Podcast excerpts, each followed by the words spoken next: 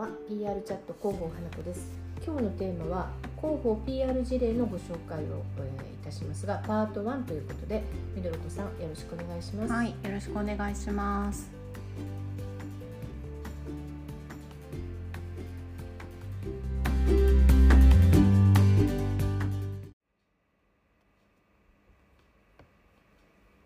はいえー、時効成立の事例が、まああの私仕事ですがいろいろあるんですけれども、うんうん、そのポイントを実務ベースではい、ご紹介したいなと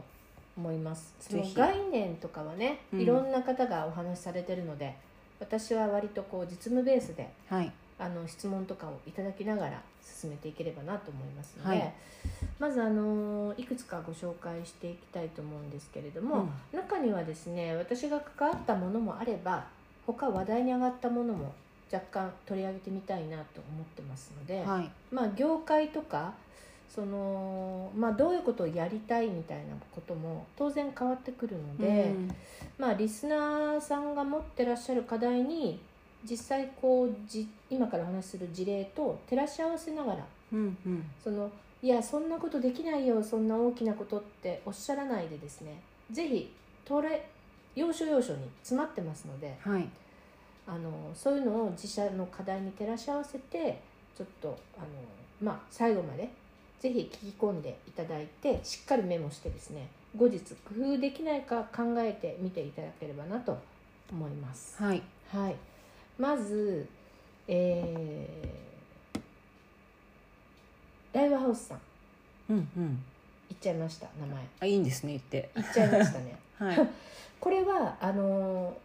いろんなパターンがあるあの事例があるんですけれども、いこれは話題に上がったものなのであいろんなあのメディアでも取り上げられてますので大丈夫ですね、あ、はい、ダウハウスさんの家事シェアハウスっていうプロモーション記憶にありますかね皆さんシェアシェアリングっていうのが流行った時のはい、にそこに乗っかってですね家事もシェアみみたいな文脈で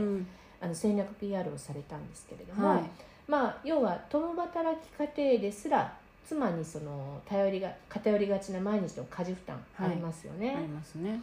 特にまあ彼女たちを苦しめるのが料理洗濯掃除なんかこう名前のある家事以外の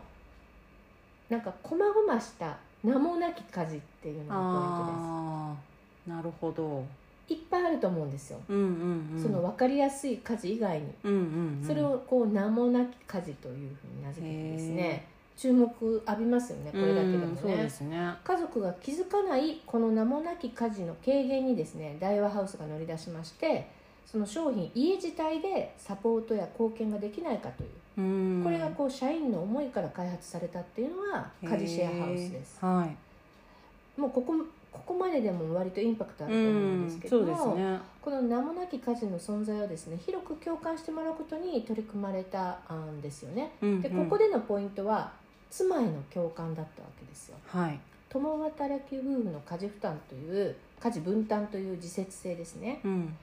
で夫婦での意識の違うギャップ分析要はまあ調査したわけですはい。そしたら夫はこうでいや実はあの奥さんはこう思ってたみたいなところをうんギャップ分析をして、その数値でエビデンスとして家事シェアハウスの,、まあ、あの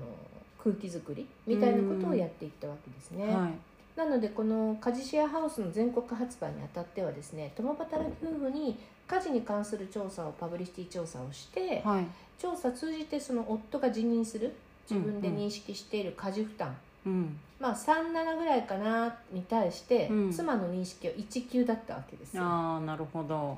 それだけ乖離してるわけですよ、はい。夫はいや3割ぐらいやってるだろうとうんうん。でも奥さんからしたらいやいや1でしょみたいなところです、うん。この名もなき家事に対する夫の認識だったりとかその実践の低さがですね、はい原因であることを明らかにしたわけなんうで、んまあ、この家事をシェアすることを通じてですね夫婦のコミュニケーションを訴える動画だったりとか、うんあとは有識者とともに、まあ、開いた家事シェアハウスの見学会なんかもやったんですよね、はい同時に、はいはい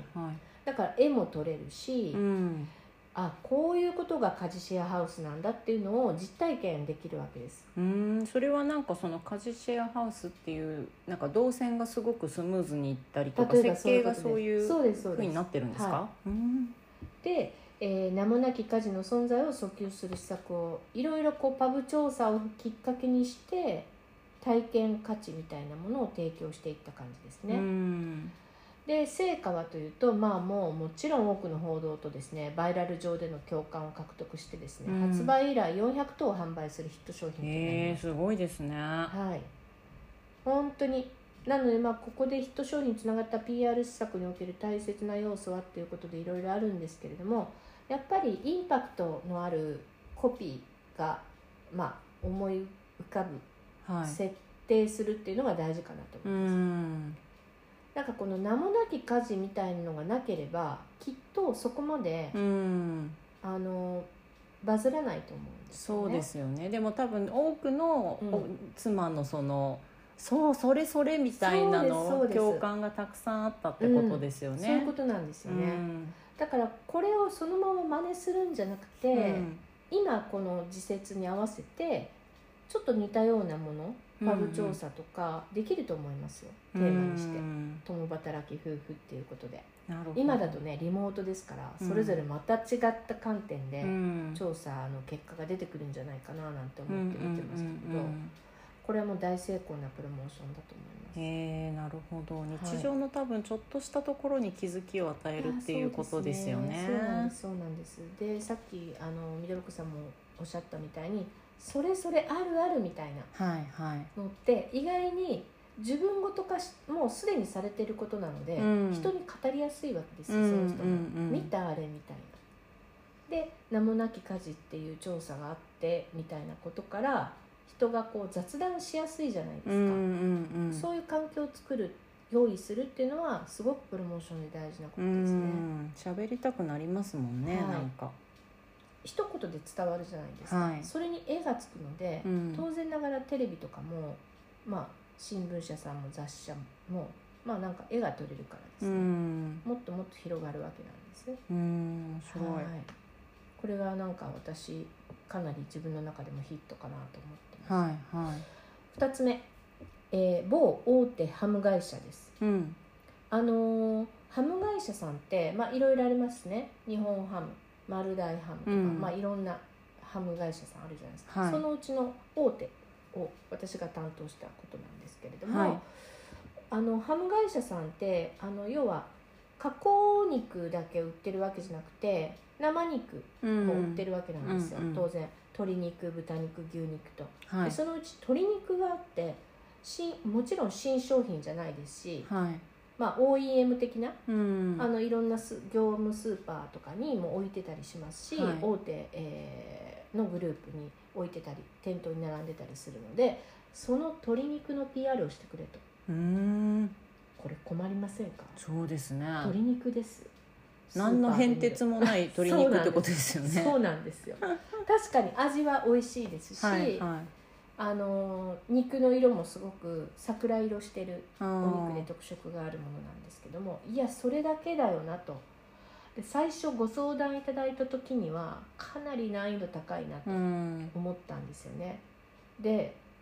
その鶏肉を PR してくれって言われたら本当みんな困ると思うんですけど、うんそれだけじゃなくてですね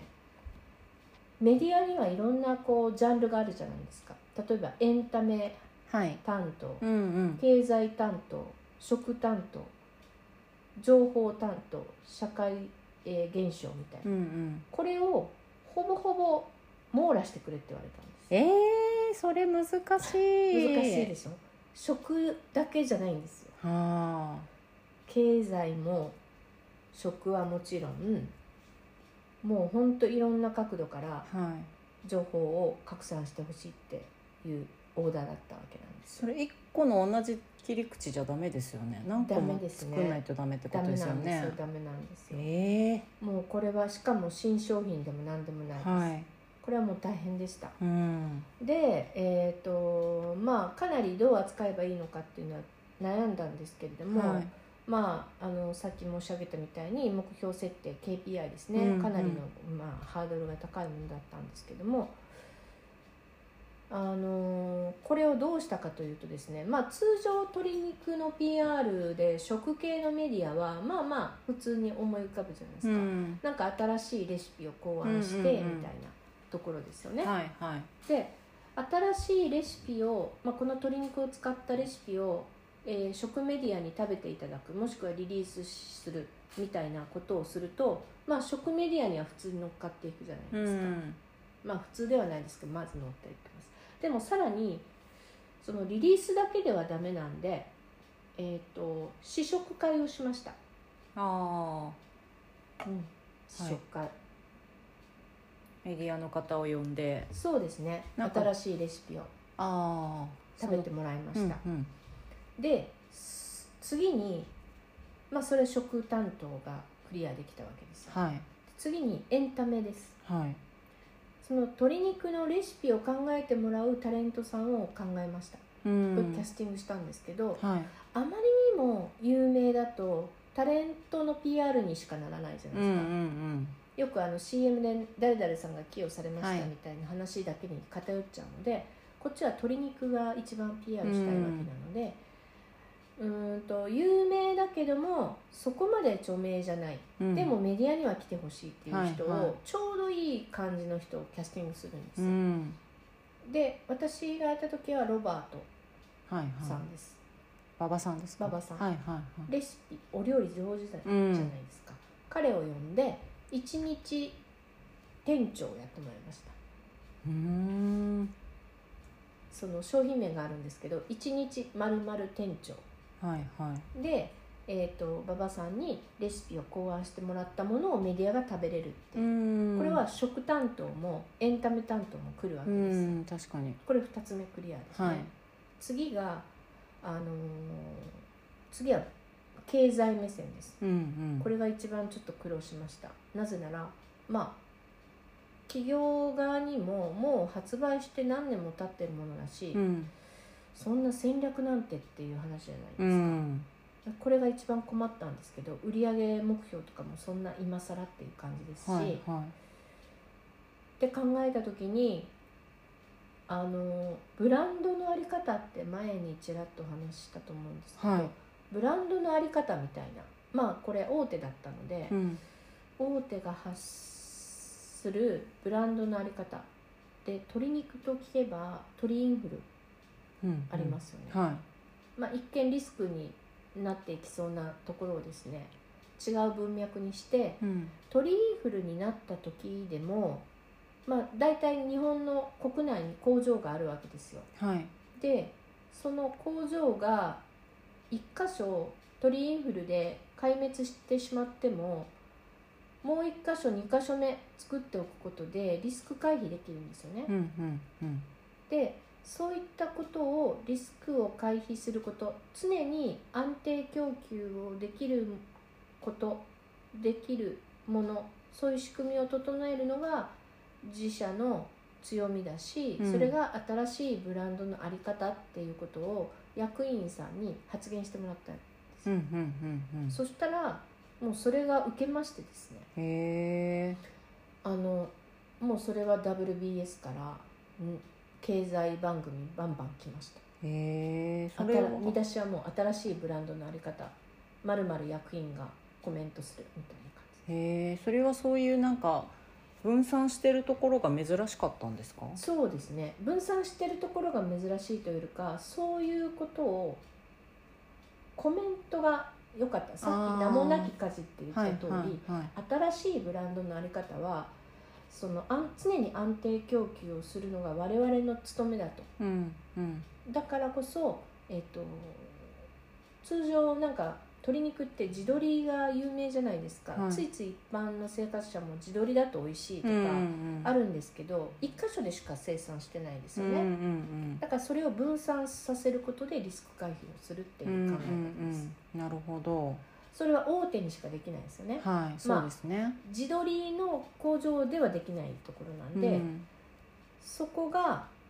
企業が一鶏肉を売るっていうところをマイナスをプラスに変えたわけですうんうんうん鶏肉いくら美味しいですよって企業が言ってもですね自撮りには負けますよ、うっんていうところを逆逆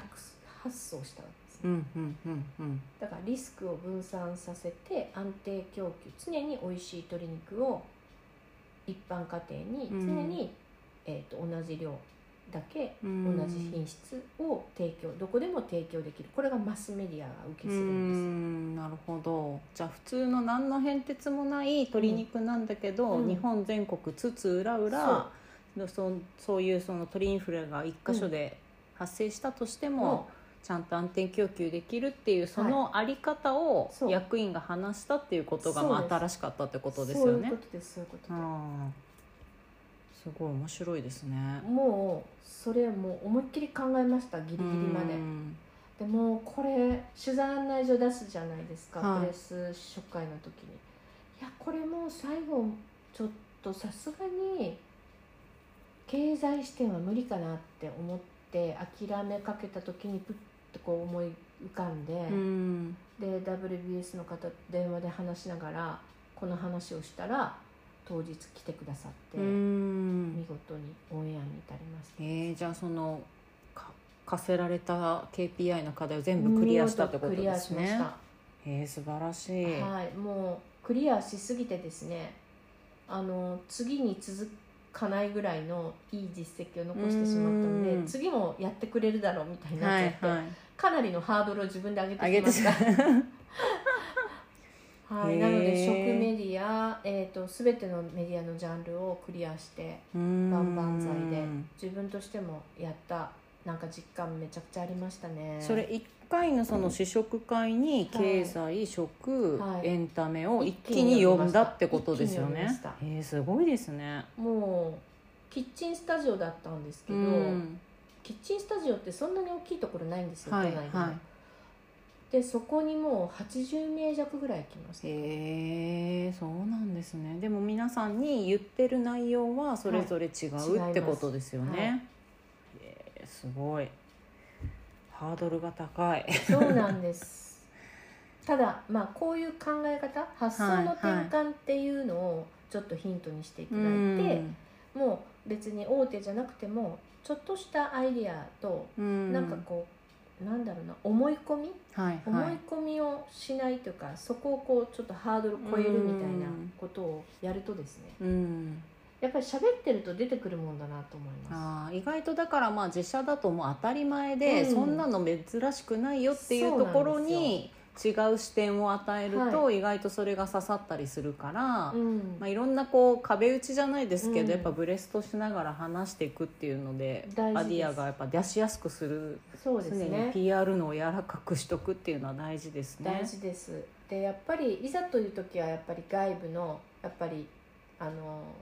それこそフリーの PR パーソンでもいいし、うん PR 会社でもいいし向き合ってくれる方を探してですね、うんやっぱり一緒に協業するっていうのがさっきみどりこさんがおっしゃったみたいに自社視点だけじゃなくて、うん他社視点みたいなものを入れるっていうのは、気づかなかったポイントって結構あったりするんですよね、うん私もこれまで企業様とやり取りしてて、うんうんなのですごく大事なことだなと思ったりしましたのそうでですね、はい、今日はこの2つの事例をご紹介しましたがはいまあかなり大きな取り組みだからといって自社に無理だよって思わないでですねところどころにヒントが隠されてると思うので、これアーカイブされますんでもう一度ちょっと聞き直していただいてこの時こうだったんですかとかもうちょっと細かな質問とかあれば、ツイッターであの DM いただければと思いますので、そうはでい、すねぜひトライしてみてください。はいはい、ありがとうございまし参考になたり。ましたありがとうございましよかったたですありがとうございます。